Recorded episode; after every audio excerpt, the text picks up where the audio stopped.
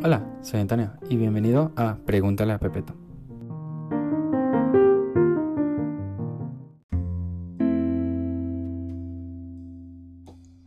Hoy, con motivo del mes LGBT, junio, y con motivo del próximo día LGBT también, de Orgullo Internacional Gay, o LGBT, que ya es la comunidad entera, que es el 28 de junio, eh, quería hablar un poco acerca de la comunidad quería hablar un poco de, de lo importante que ha sido la visibilidad que ha dado la comunidad LGBT y también de algunas cosas que personalmente no, no me gustan de la comunidad y cosas que por ende me agradan mucho como los solidarios que pueden llegar a ser eh, entre otras cosas.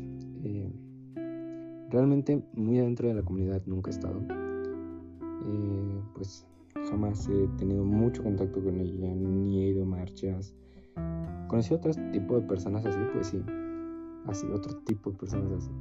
Qué despectivo se escucha eso. Más bien, otro tipo de personas con diferentes orientaciones sexuales, sí que he conocido. Y es interesante todo este mundillo. Pero siento que la comunidad, sin llegar a ofender a nadie, y desde mi punto de vista muy personal, es algo tóxica a veces, muy, muy tóxica. Incluso dentro de la, de la propia comunidad, o sea, no, no hablando hacia personas heterosexuales ni nada por el estilo, ni lo intolerante que yo siento que se ven algunas cosas que hace la comunidad a las personas que están fuera de la comunidad, sino incluso dentro de la misma comunidad. Eh, personalmente no, bueno, investigué un poco acerca de las diferentes orientaciones sexuales como pansexualidad, demisexuales, intersexuales eh, y otro. Se me acaban de olvidar todos. Y justamente los acabo de...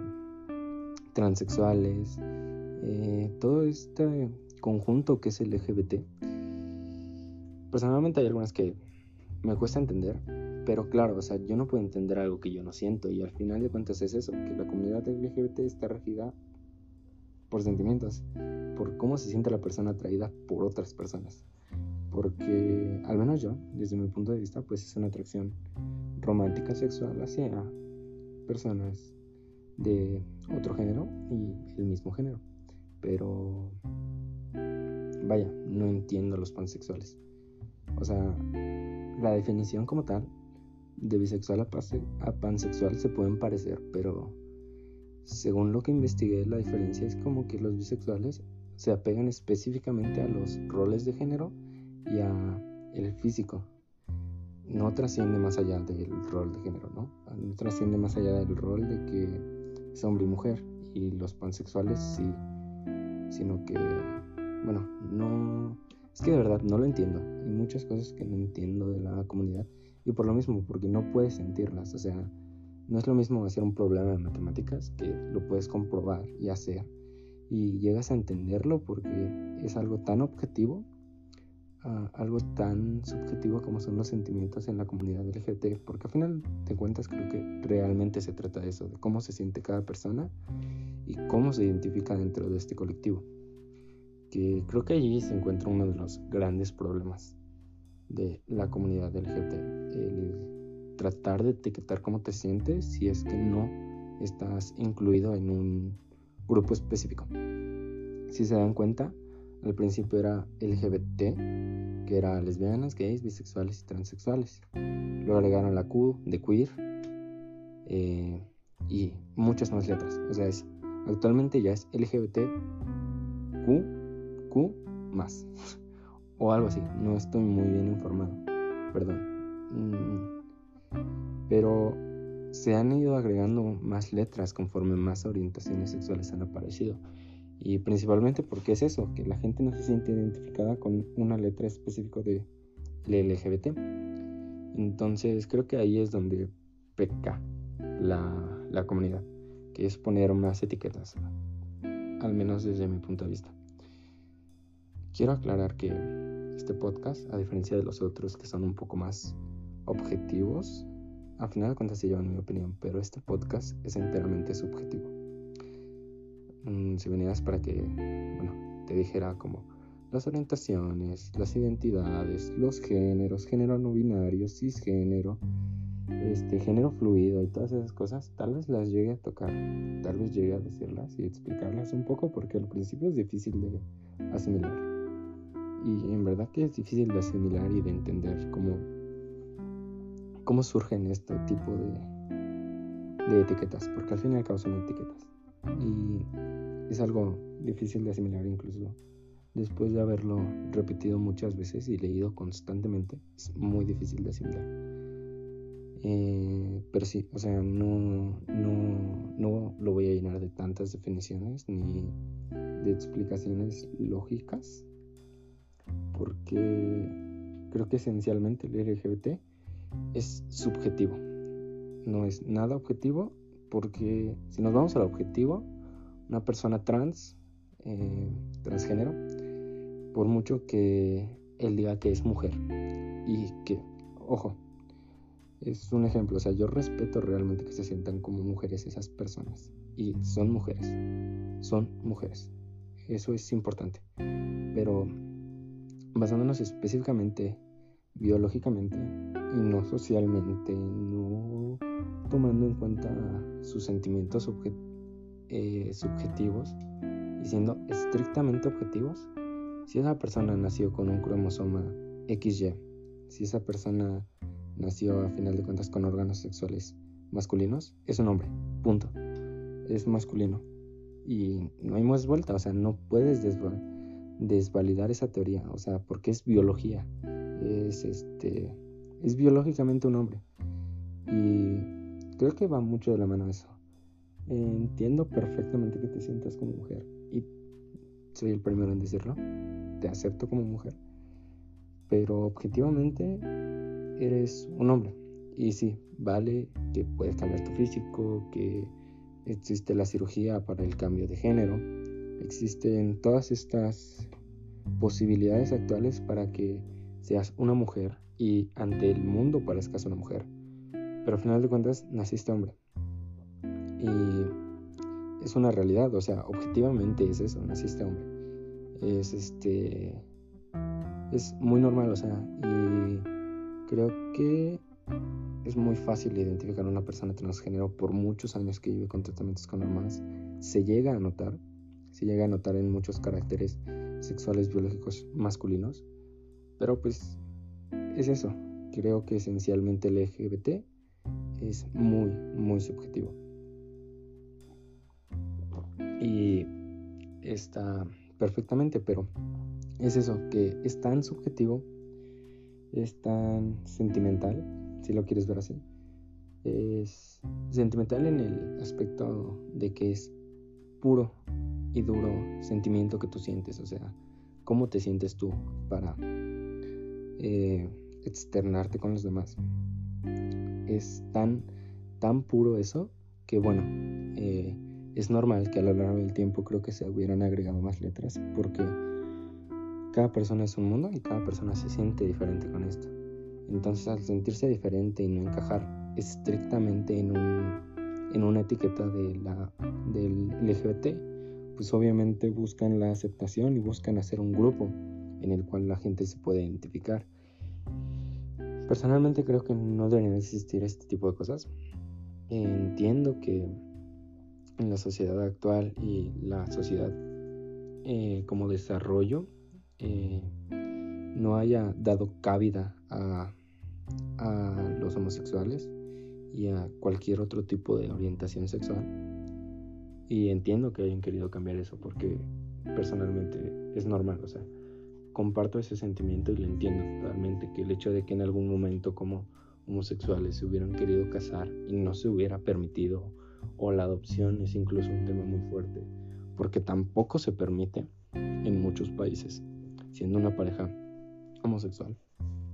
Eh, pues es evidente que buscas esa visibilidad y esa obtención de derechos, porque al final de cuentas no dejas de ser una persona que tiene el derecho a formar una familia con quien quiera que estés y, y ciertamente te están privando de un derecho que es la familia así como el derecho de poder casarte y expresar tu amor con quien quieras. Eh, vaya, el la... ¿Cómo se llama? Uh, la libre expresión, ¿verdad? Es eso. Eh, a final de cuentas estaban privando mucho esto, la libre expresión y el valor de la familia, que si me lo preguntas, el valor de la familia. El otro día, esto va muy relacionado a una anécdota. Eh, el otro día me encontré un video por ahí en Facebook que era una canción. Eh, para quien lo haya visto, lo va a entender. Y si no, pues eh, igual lo voy a explicar. era una canción donde precisamente hablaban sobre que la familia solo es papá y mamá. Y que esa es la familia. Entonces yo me pregunto, y yo pienso, siempre he pensado que la familia ha evolucionado a lo largo del tiempo para dejar de ser papá y mamá. Aquellos que tengan solo a su papá o solo a su mamá, por cualquier razón, sigue siendo tu familia. O sea, sigue siendo familia. Y no necesariamente es papá y mamá. Y yo sé que a lo mejor el video no se refería a eso, pero estrictamente hablando, se toma como familia al papá y a la mamá, pero yo me pregunto qué es en esos casos que la mamá es soltera, ¿sabes? Porque pues la mamá es soltera, ¿sabes? No hay un papá, no hay una figura paterna en esa familia. Entonces, si eres estrictamente, si lo haces estrictamente así como que, este, papá y mamá solo son familia, pues creo que desde ahí estamos mal, porque la familia ha cambiado tanto a lo largo de los años que ya familia no solo es papá y mamá, familia engloba mucho más allá de eso.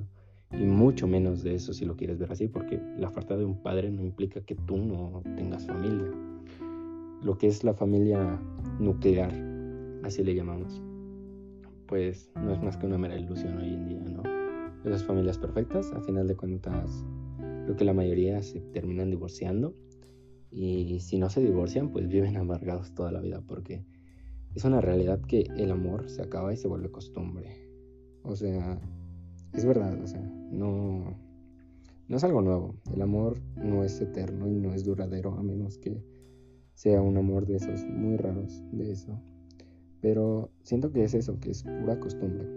Al final se vuelve a costumbre. Se, se dejan de generar esos gases en tu cerebro para generar el amor. Y todo lo que sentías, pues al final va decayendo.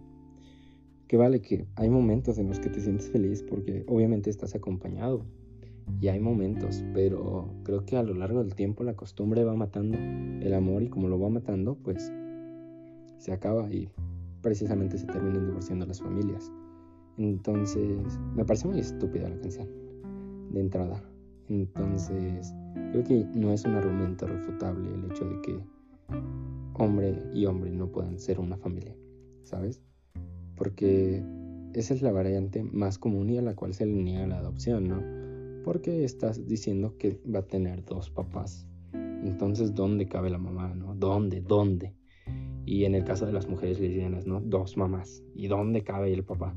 Hombre, pues alguien va a desempeñar el género, el rol de la figura paterna, que nunca se va a llenar del todo. Psicológicamente, pues necesitas una figura a la cual identifiques como papá, a la cual identifiques como masculina, ¿no? Y es normal. Eh, pero al menos yo, creciendo como, eh, como hijo único y sin papá, pues obviamente encontré mi figura paterna en muchas otras personas. Eh, obviamente la reemplazas con el más cercano a ti que identificas como masculino. Entonces, pues sí, ¿no? O sea, puede que sea un tío, ¿no? Yo qué sé. Eh, en mi caso fue un tío, ¿no? En mi caso. Pero vaya, entiendes, ¿no? Por dónde va el asunto, que de alguna manera la familia lesbiana, la familia de con una, la persona, el niño que tenga una familia de mamás lesbianas, pues igual encuentra su figura paterna en algún tío cercano o en algún amigo cercano de la familia de, bueno, de la familia de las dos chicas, ¿no? En algún lado, ¿no? Es que es difícil de definirlo. Si me lo preguntas, o sea, no puedo, no es tan fácil como decir de la familia materna o de la familia paterna. Porque al final de cuentas son dos mujeres, entonces las dos entran como mamás, ¿no? Realmente no sabría cómo, cómo especificar esto, ¿no? O sea, decir quién es el padre y quién es la madre. Igual alguien, igual, ¿no? Igual desempeñan ese rol alguien, ¿no? Igual se ponen de acuerdo las, las mujeres que adoptaron al niño, ¿no? Se ponen de acuerdo para quién va a fungir cada rol. Pero, pues en principio es algo que hasta la fecha creo que no me había planteado correctamente y por eso no lo puedo expresar correctamente. Pero ese es mi punto, ¿sabes? Eh, no es un argumento válido lo de que la familia es papá y mamá y que destruyen la familia, esas personas que son gays y adoptan, para nada. Perdí el hilo, perdí el hilo sobre lo que estaba hablando. Estaba hablando de las etiquetas. Y pues eso, ¿no? Entonces en el colectivo LGBT, pues no te sientes identificado y haces una nueva etiqueta. Y personalmente creo que no deberíamos hacer etiquetas no estoy en contra de ellas, ayudan a muchas cosas. Ayudan a la explicación de muchas cosas, pero en el momento en el que es tan subjetivo esto, o sea, pero muy, muy subjetivo, o sea, no hablamos como el arte y las corrientes artísticas, como el neoclásico, el romanticismo, el dadaísmo, o sea, que lo puedes definir por cómo se ve, sino es un sentimiento que nadie más puede ver. ¿Entiendes? O sea, es va, trasciende más allá de lo visible, entonces es muy difícil identificarlo. Como es muy difícil identificarlo, creo que lo, lo racional o lo lógico para mí sería no crear más etiquetas. Porque eso es algo. Eh, creo que al hacer etiquetas sobre esto, que pues obviamente ayudaron mucho a cómo, cómo se dio visibilidad del conjuntivo LGBT, llega un punto en el que creo que más que normalizarlo, hacen que sea más difícil de aceptar, desde mi punto de vista. ¿Por qué? Porque parece anormal, o sea, parece como si fuera algo totalmente distinto, ¿no? Eh, tengo muchos casos, o bueno, conviví con un caso muy grande sobre esto y lo platiqué muchas veces con ese caso, esa persona, sobre cómo trataba su sexualidad. Al menos yo la mía, nunca la he tratado muy... No, no que no la haya tratado abierta, sino que no la externo como algo, uy, es que soy bisexual, punto, ¿no? O sea,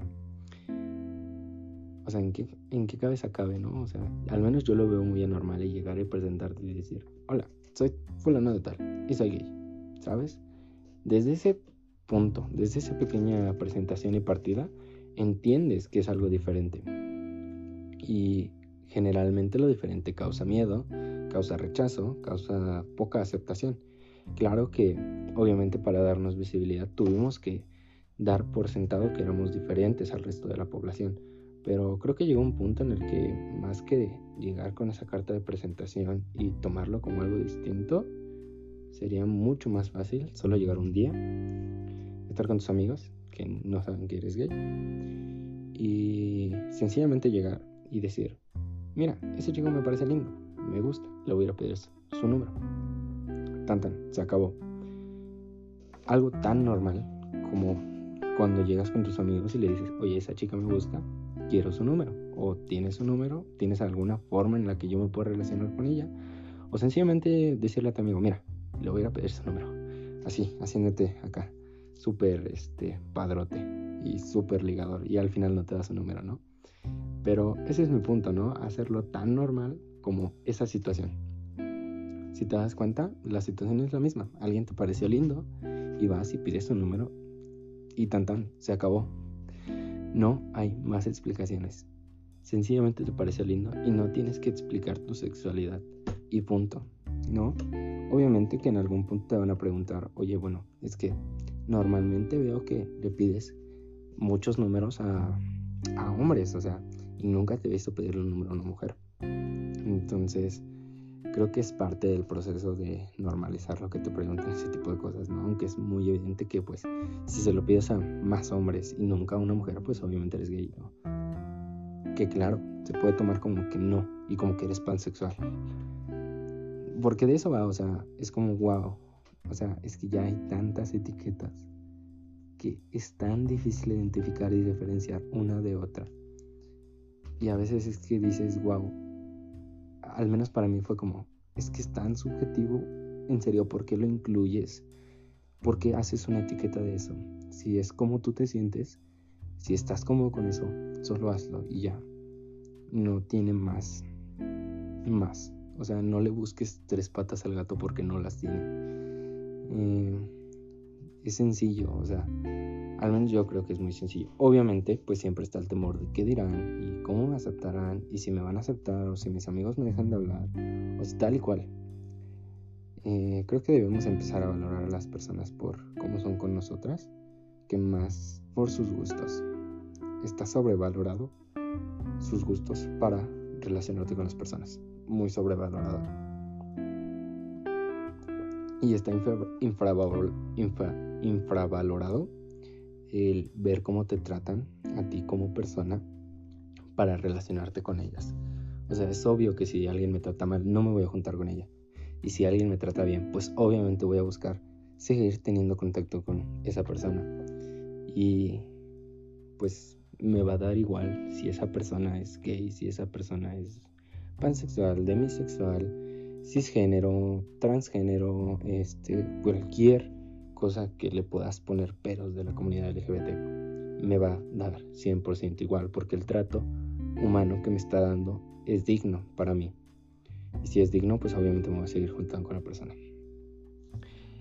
Creo que debería empezarse a normalizar de esa manera, creo yo. Obviamente, pues entiendo toda esa parte de la lucha por nuestros derechos, como casarnos, como adoptar. Lo entiendo totalmente. Y es normal que al hacer esta lucha tengas que especificar quién eres, cómo eres, qué sientes, qué no sientes, por qué te sientes atraído, eh, por qué te sientes atraído a esas personas, porque me escucharon decir de sexual, ¿no? ¿Y qué es eso? Pues una persona que tuvo que haber tenido un vínculo previo para tener atracción sexual, ¿sabes? Un vínculo previo largo. Estamos hablando de alguien que tuvo que haber tenido intimidad, o conocer muy bien a esa persona para acercarse de esa manera, para ir al cortejo y lo que sigue. O sea, eso es un demisexual. Que tú dices, bueno, pues creo que es como que lo normal, ¿no? No, pero a ver, me le puse a dar vueltas y es obvio que tienes que tener un vínculo con otra persona.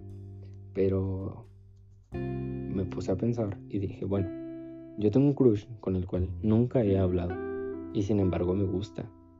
Entonces, es, entiendo eso de los demisexuales, ¿no? Porque esas personas tienen que conocerla. O sea, tú la puedes ver como demisexual y no vas a sentir nada, ¿no? Y entonces ahí fue donde me empezó a girar la ardilla y dice, ah, no, pues es que sí es distinto. O sea, a pesar de que todos hacemos un vínculo antes para pasar al cortejo y pasar a tener una relación, estas personas exclusivamente necesitan el vínculo. O sea, no es necesaria la atracción física, no la ven primero, sino que priorizan su atracción este, dependiendo del vínculo que tienen con la persona, de qué tanto se conocen con ella para llegar a este punto. Entonces ahí es donde cambia. Y me pareció interesante cómo una persona puede sentirse atraída de esta manera y no precisamente por el físico. Fue, fue un proceso así que parece lógico, ya explicado, parece muy lógico. Pero pues sí, o sea, al principio fue como, pues que no todos necesitamos un vínculo para amar a otra persona. Pero luego entendí que pues las personas comunes, si lo quieres ver así, las personas que no sienten una demisexualidad, pues necesitan ver el físico.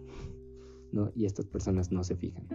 Y así hay infinidad de orientaciones, infinidad de sentimientos. Y es donde digo, pues vale, está bien que te sientas así. Y está bien que quieras incluirlo, pero creo que pues no hace falta una etiqueta. No hace falta que abras un mundo de posibilidades porque entre más etiquetas, pues es como que vas catalogando más.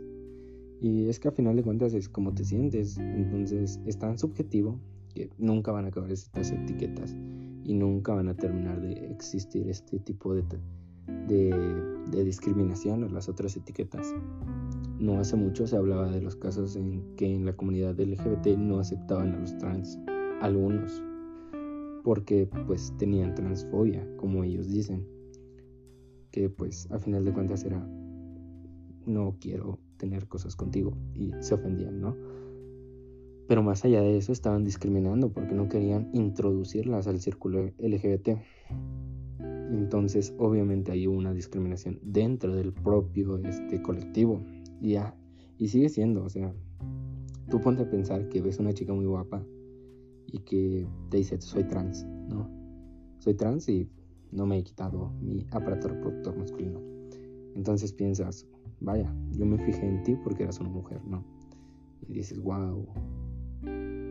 Ahí como que lo piensas, ¿no? Piensas dos veces si seguir con esa chica o no seguir. Entonces dices, vaya. Y que digo, amor es amor. Y si amas a esa persona, pues vas a estar con ella. Pero digo, para una noche de tragos y ese tipo de cosas, pues sí es como que, al menos yo diría, tal vez sí, tal vez no, no lo sé. Tendría que pasarme, ¿no? Pero entiendes el punto, ¿no? Que en esa situación es como, oh vaya, no lo sabía. Me tomas por sorpresa, ¿no? Porque no sé si es muy distinto salir con una persona trans o no. No tengo ni idea, pero imagino que sí, ¿no? No lo sé. O sea, ha de ser algo, una experiencia nueva que estaría cool probar. Pero hay personas que no se meterían con una persona trans por nada del mundo. Y es ahí donde supuestamente está la diferencia entre bisexualidad y pansexualidad, que pues la persona pansexual le va a dar igual que esa persona sea trans. Y una persona bisexual puede decir, oye, es que bueno, sabes, me atrajiste como chiquita, pero eres transexual, entonces no, no va a fluir esto, no va a pasar. No, no te voy a dar rollo porque no va a pasar, crack. No va a pasar, punto, ¿no? Y solo por ser el hecho de que esa persona sea transexual. Y eh, a final de cuentas, pues eres libre de decir no. Pero cuando intentas oprimir ese sentimiento de la otra persona y decirle no, es que eres hombre, aunque biológicamente sea hombre, o sea, realmente, objetivamente es hombre, pero ella se siente mujer y no te está haciendo ningún mal el hecho de que tú la reconozcas como una mujer. O sea, literal, no te está afectando nada. O sea, ni siquiera te está obligando que se lo digas. Te lo está pidiendo. O sea, te está pidiendo que la reconozcas como mujer. No, no te está imponiendo. O sea, si, si tú quieres, pues, llamarle mujer, pues está bien, ¿no? Si no quieres llamarle mujer, pues vaya, te vas y punto. O sea, no hay más vuelta de hoja. O sea, ¿por qué tratar de imponerlo, no? O sea, si la persona no te quiere llamar mujer, pues X, güey, allá él. Pero, pues no, no tienes por qué imponer que te llamen mujer. Incluso, pues si es una persona muy objetiva, pues obviamente te va a llamar que eres un hombre. Y si es una persona fuera de tu contexto, fuera de tu círculo personal de amigos, pues obviamente no vas a ver ni el proceso, ni cómo fue, ni nada. Y si aún tienes rasgos masculinos como la voz, como que no te has hecho una cirugía de pechos, como cualquier otra cosa que no, vaya, no lo puedas identificar como el rol femenino, pues evidentemente vas a decir es un hombre, ¿no? Y si esa persona no te conoce de nada, pues obviamente te va a llamar, te va a llamar hombre y vaya, tú puedes explicárselo, ¿no? Tú puedes decirle, bueno, es que yo soy una persona trans y yo soy una mujer, me siento como mujer.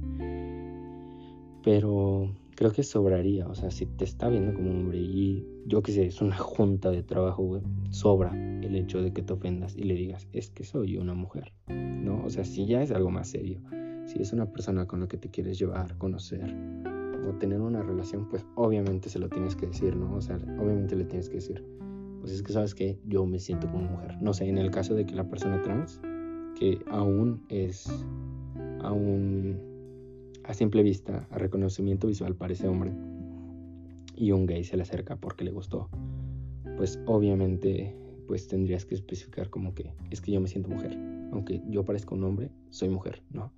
Entonces, tratar de, de identificar cuándo realmente expresarlo, cuándo no expresarlo, cuándo normalizarlo, porque pues es muy normal, y cuándo no ofenderte, porque conozco, bueno, no conozco, sino es muy común que se trate y se tache a la comunidad LGBT de, intolerante hacia otras personas. Y ese es un tema que también me molesta mucho. ¿Por ¿por qué ser intolerante? O sea, está bien que nos quitaron visibilidad durante mucho tiempo, que no se permitía la boda homosexual y muchísimas más cosas y hay mucha discriminación actualmente. Lo entiendo totalmente, que en algún momento estemos totalmente a la defensiva ante aquellos que quieren entrar al círculo, bueno, quieren como hacerlo normal y quieren apoyar la causa. Entiendo que esto es a la defensiva total, porque son casos reales que han matado a gente por su orientación sexual, que está totalmente mal, pero son casos reales, o sea, ¿en qué, ¿en qué mente cabe? O sea, literalmente no te hacía nada malo y tú vas y lo matas solo porque no te gusta lo que él siente. No, o sea, entiendo la defensiva que tienes contra eso. Pero por ejemplo, un post de la última de Facebook eh, apareció una pareja heterosexual que decía no somos parte del, del colectivo LGBT, sin embargo los estamos apoyando. Y la descripción decía claramente, decía los heterosexuales siempre queriendo llamar la atención. Entiendo que durante mucho tiempo no, no, tuvieras visibilidad y sientes que te roban visibilidad al hacer eso. Pero creo que más allá de exponer esa pareja de esa manera, y haciéndola quedar como en ridículo enfrente de toda la comunidad, eh, deberías agradecer que esa persona no te está matando. No sé si no quiero dar un mensaje equivocado. O sea, no tienes por qué agradecer que alguien no te mate. Pero creo que debería sumar más gente de ese tipo en vez de excluirla con ese tipo de comentarios intolerantes. A mi parecer es muy intolerante que hagan eso. Y me parece totalmente mal que hagan ese tipo de comentarios. Digo, es como el feminismo. Tengo una opinión de un compañero que decía, el feminismo es para ellas, creado por ellas y con el objetivo de defenderlas a ellas, no a ti, hombre, machista, opresor. Disclaimer, es un chiste, pero bueno, eh, está hecho para ellas y lo entiendo. Entiendo que no me quieras ver en tu marcha como hombre, pero pues solo te tacha de intolerante el hecho de que me saques a gritos y que me insultes. Solo eso, te tacha de muy intolerante porque digo, sí, está bien que es un movimiento para ellas y lo respeto totalmente. Pero pues, oye, qué bien que estés con un cartel afuera, qué bien que estés apoyando de esa manera yo entiendo que hay muchas más maneras de apoyar y que perfectamente lo puedes hacer desde tu casa sin salir a la marcha, que es solo para ellas. Pero oye, si me nace hacerlo y si quiero hacerlo y no es más que simplemente esa intención, déjame apoyarte, ¿no? O sea, eh, por ejemplo, había muchas cosas que específicamente son mujeres, ¿no? Pero en muchas entrevistas que he visto en marchas feministas, pues... Eh, buscan igualdad según ellas. Entonces, si buscamos igualdad de todos, de todos, o sea, no estás excluyendo a los hombres, buscas igualdad para todos, creo que está bien que un hombre esté ahí. Ahora, que si estás hablando solo por los feminicidios, por eh, los salarios distintos entre hombres y mujeres, hombre, pues obviamente no va a ir un hombre a exigir, o bueno, puede ir a exigirlo, ¿no? Porque está en todo su derecho porque estás haciendo un paro en la vía pública, ¿no? Pero bueno, entendamos eso, ¿no? O sea, estás pidiendo algo exclusivo para mujeres, entonces es normal que solo fueran puras mujeres. Exactamente pasa lo mismo con el feminismo. Una marcha feminista, pues van a ir puras mujeres, ¿no? Porque el movimiento está hecho para ellas. Pero si te topas un hombre, creo que nada te quita dejarlo ahí.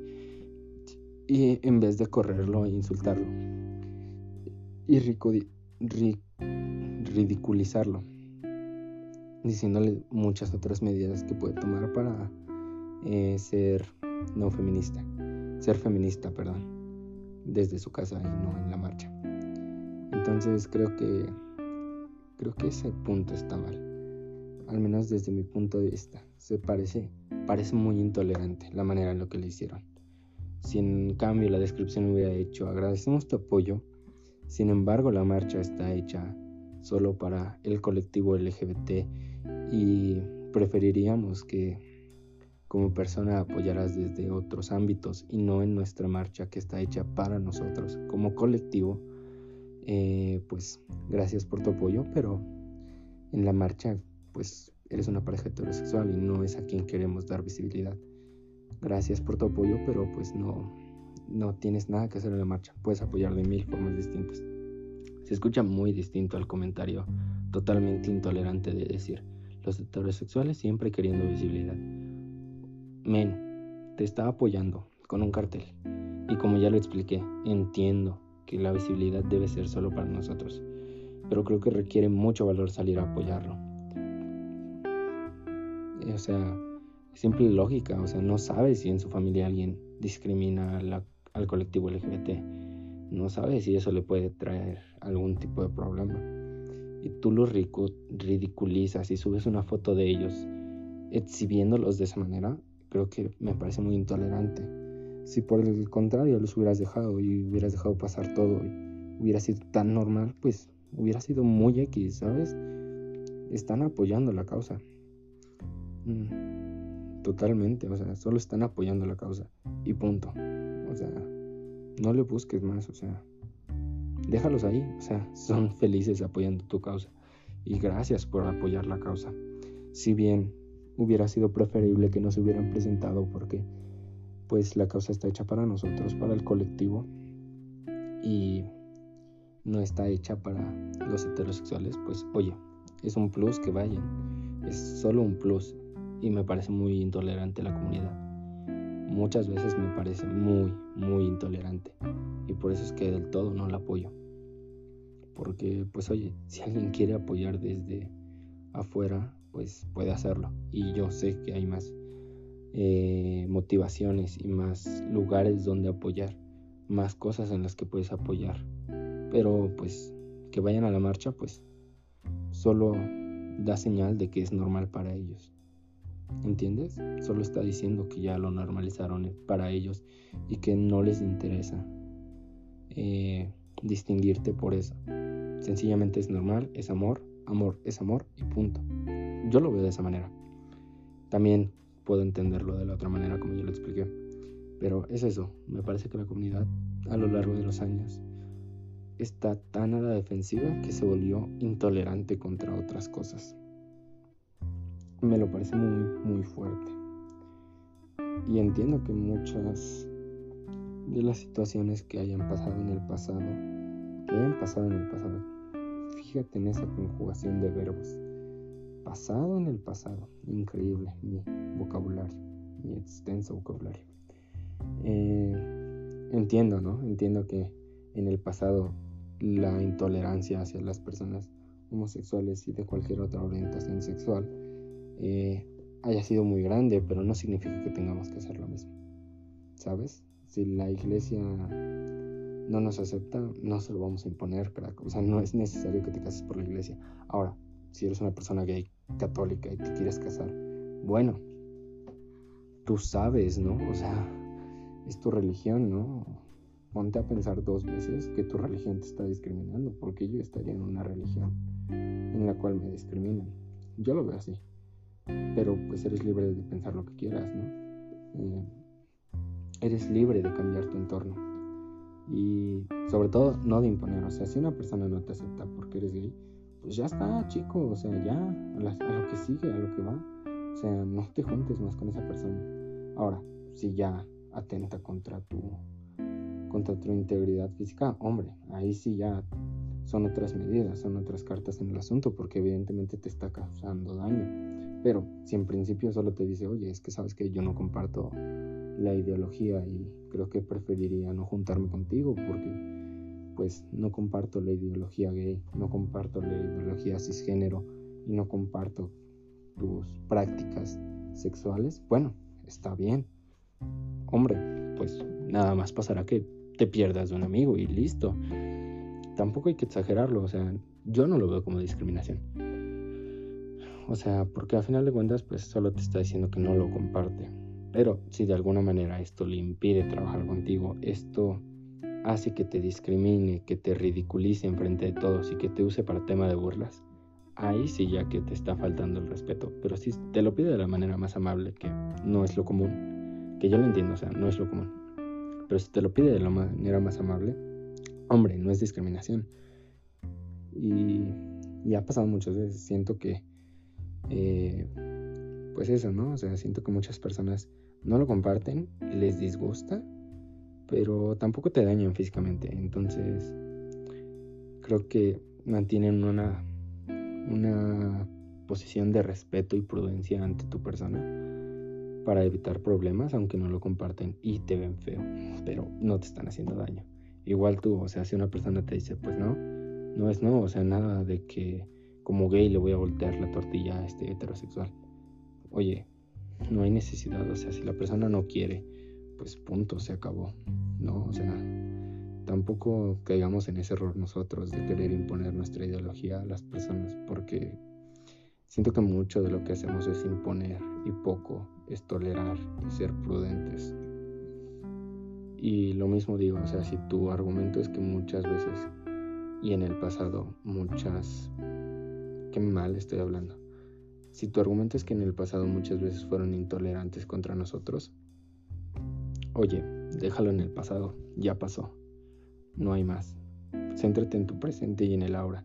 Si actualmente te sientes discriminado y te están discriminando con motivos objetivos, hombre, pues algo tienes que hacer, ¿no? Pero si no te acepta y solo te pide que, no sé, que cuando estés con él no hables de tu orientación sexual o no sé, si te pide que, yo qué sé, que no le cuentes cómo son tus aventuras o cualquier otra cosa que no te afecte como persona, que no esté violando tus derechos, pues oye, no te cuesta nada no hacerlo, ¿no? Digo, sé, prudente, sé prudente. Trata de ser lo más prudente posible. Ahora que si te pide, por ejemplo, oye, cambia tu vestimenta, oye, crack, puedo vestir como quiera, es mi cuerpo. Creo que no deberías meterte en eso. Pero bueno, o sea, creo que son más casos los que te piden y violan tus derechos que los que no. Eso también lo entiendo, pero creo que ponemos tantas etiquetas a tantas cosas que, vaya, cada día parece más y más difícil lograr una conclusión a esto. Por lo mismo de las etiquetas, o sea, cada persona se siente tan diferente que es muy difícil hacer un solo grupo. Ya está, o sea, si cada persona se siente diferente, pues creo que sería de lo más normal a todos permitirnos casarnos y a todos, o sea, somos personas, al final de cuentas, somos humanas. Entonces, todos merecemos ese trato humano y cómo vivas tu vida es muy tu problema. No tienes por qué darnos explicaciones. Obviamente, como ya dije, entiendo el movimiento y entiendo por qué surgieron esas etiquetas. Pero que se vayan agregando más etiquetas, creo que solo dificulta la normalidad. Y que uses las etiquetas en tu día cotidiano aumenta más que no sea normal, porque ya lo estás tratando de anormal. Yo lo veo así. Entiendo que si alguien de la comunidad escucha esto, no comparta mi punto de vista, porque pues a fin de cuentas es mi punto de vista y es lo que yo pienso y es lo que yo siento. Y si no lo compartes, está totalmente bien. Y creo que poco más puedo decir de esto, sin enrollarme mucho. Eh, bueno, para quien no lo sepa, cisgénero, voy a hablar un poquito de los conceptos que dije y que no expliqué. las personas cisgénero son aquellas que, bueno, se identificaron con su género en cuanto nacieron. O sea, te dijeron, eres un hombre por tus órganos sexuales y tú dijiste, soy un hombre. Desde el momento en el que naciste lo supiste. Igual lo mismo para la mujer. Esa es una persona cisgénero. Y ya los géneros no binarios, bueno, a veces se, lo más normal es que nazcas con caracteres sexuales eh, opuestos a como tú te sientes. Vaya, si naces como hombre y te sientes como mujer, eres una persona con un género eh, binario, sigue siendo binario porque es una transexual. Creo. O sea, si estoy mal, por favor, no, nadie se enoje. No soy un experto. Eh, pero vaya, eso es. Y los géneros no binarios es como el género fluido. A veces te sientes mujer, a veces te sientes hombre, va por etapas, a lo largo del día, a lo largo del tiempo, con los años. Es un género fluido, sencillamente. O sea, un día te sientes y te levantas y dices, hoy soy una mujer. Y me da igual lo que el mundo diga. Y al otro, y no sé, 20 años te despiertas al lado de un hombre y dices, bueno, hoy soy un hombre. Y ¡pum! Cambió totalmente. Que digo, tu orientación sexual pues nada tiene que ver con tu género, ¿no? O sea, X no, te pueden seguir gustando los hombres siendo hombre. Y siendo mujer te pueden seguir gustando los hombres. Creo que sí cambia un poco, pero vaya, entiendes que un día te paras y dices, soy una mujer, y otro día sientes, soy un hombre, y ya. Eh, hay más géneros no binarios. Eh, vaya, ¿qué quieres que te diga? La gente se siente como se siente y punto. No le busques más. Si una persona llega y te dice soy una mujer y se ve como hombre, respeta su decisión de ser una mujer porque está tratando de entablar su vida con la tuya. Si por el contrario están en una junta, pues hombre, te vas a referir a él como hombre porque lo conoces como hombre. También eso es importante. No eliminar los géneros. Vaya, no tener que preguntarle qué género eres. Por favor. O sea, si solo te voy a ver una vez en mi vida y no tengo necesidad de volverte a ver, creo que lo más simple sería que si te veo como un hombre, me refiera a ti como un hombre, como del sexo masculino. Y no tendrías por qué ofenderte porque pues vaya, solo te voy a ver una vez en la vida, solo te estoy viendo y pues reconozco que eres un hombre, ¿no? ¿Entiendes ese punto, no? ¿Entienden? Vaya, es una lectura de género, por vestimenta, por rasgos, por cualquier cosa. Si te ves como una mujer y te sientes como un hombre y pareces mujer y solo te voy a ver una vez en la vida, pues te voy a decir mujer. No hay necesidad de preguntarte tu género. Es algo personal, es algo que se debe mantener solo en tu círculo social y vaya, no tendrías por qué ofenderte de eso. Que creo que hay gente que se ofende, pero vaya, son gente muy extremista y que se toma muy en serio más que en serio, sino que exagera ese, ese tema de los géneros y a fuerza de ser lo que ellos son. O sea, quieren imponerte lo que ellos son, aunque tú los estés viendo de otra manera. Eh, por poner un ejemplo, y es un ejemplo totalmente eh, tonto, si lo quieres ver así, burdo, pero eh, va mucho de la mano de esto. Es subjetivo, tú te sientes de esa manera. Yo puedo ser una persona blanca, ¿vale? Imaginemos que yo soy una persona blanca. Si me conoces, por favor, no digas nada. No hagas un meme de esto porque ya sé que soy de tez apiñonada o negro. Pero vaya, imaginemos que una persona blanca se identifica de, como una persona de la raza negra. ¿Sabes? O sea, de los caracteres que te hacen negro. O sea, tez de color oscura. Punto. Entonces esta persona llega un día a la policía y bueno, la policía le dice, bueno, este, no sé, cualquier cosa que haga alusión a su piel blanca. Y esta persona se ofende y dice, no, no, no, es que yo soy una persona negra. Y el policía se queda así como de, oye chico, eh, yo te estoy viendo que eres blanco, ¿sabes? Tu test de piel es blanca. Y esta persona, no, no, no, yo soy una persona negra.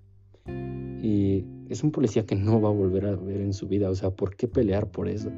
O sea, si objetivamente eres una persona blanca y eso no va a cambiar. Entonces, si tú te sientes como una persona negra, pues en tu círculo de amigos, pues les puedes pedir que te, que te traten como tal, ¿entiendes? Pero en tu círculo de amigos, o sea, son personas con las que vas a convivir más seguido que un policía que te vas a encontrar en cualquier lugar o una junta. Lo mismo pasa con esas personas de género. Si esa persona se siente como un género fluido y ese día se levantó con ganas de ser un hombre y parecía una mujer en toda regla, hombre, si yo la veo, voy a decir, hombre, es una mujer, ¿sabes? Es una mujer. Y esa persona, si se ofende, pues, oye, es que pareces mujer, yo sé que te sientes como hombre y lo respeto, pero pareces mujer, entonces solo te voy a ver hoy. Permíteme, permíteme llamarte mujer. ¿Entiendes? O sea, no creo que debería la otra persona ofenderse y tratar de dar explicaciones. Creo que no puedo hablar mucho más sobre el tema. Eh, las etiquetas, para hacer un resumen así general, las etiquetas eh, hacen más difícil la normalización de las cosas porque lo tachas de distinto y al tacharlo de distinto psicológicamente se toma como miedo y eh, rechazo en vez de la aceptación porque así somos. Eh, entonces, agregar más etiquetas solo hace más difícil la aceptación. Eh, querer hacer tu salida del closet épica y decírselo a todos así, wow, a los 3.000 vientos y gritarlo, también lo hace más difícil de asimilar para las personas. Hace que parezca que no eres normal, desde mi punto de vista. si quieres normalizarlo, pues al menos yo, como yo lo haría y como siempre lo he hecho, eh, he dicho así de la nada. Solo lo he dicho, lo he externado. O sea, solo pasa. Solo se dice y punto, ¿no? Solo se dice, ese chico me parece lindo, le voy a pedir su número. Punto. No hay más. No tienes por qué dar explicaciones. Si la persona en cuestión te pide explicaciones, hombre, pues es tu amigo, se las darás. Si la persona no quiere hablarte después de eso, menudo gilipollas, menudo tonto, menudo, como lo quieras llamar, o sea, qué feo que sean así, que se guíen por tus gustos, sino por el trato que les diste como personas. Y siento que la comunidad se ha vuelto tóxica un poco. Y creo que es todo.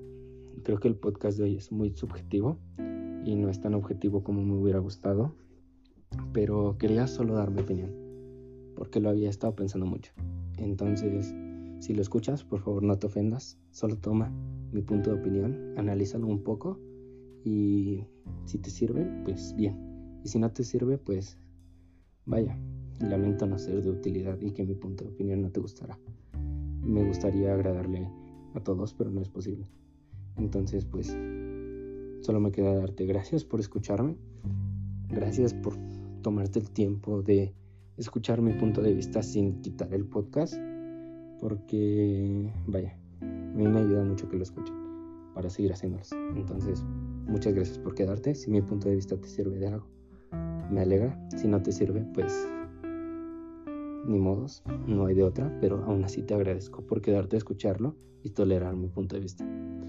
Eh, muchas gracias por escuchar mi podcast. Hasta la próxima.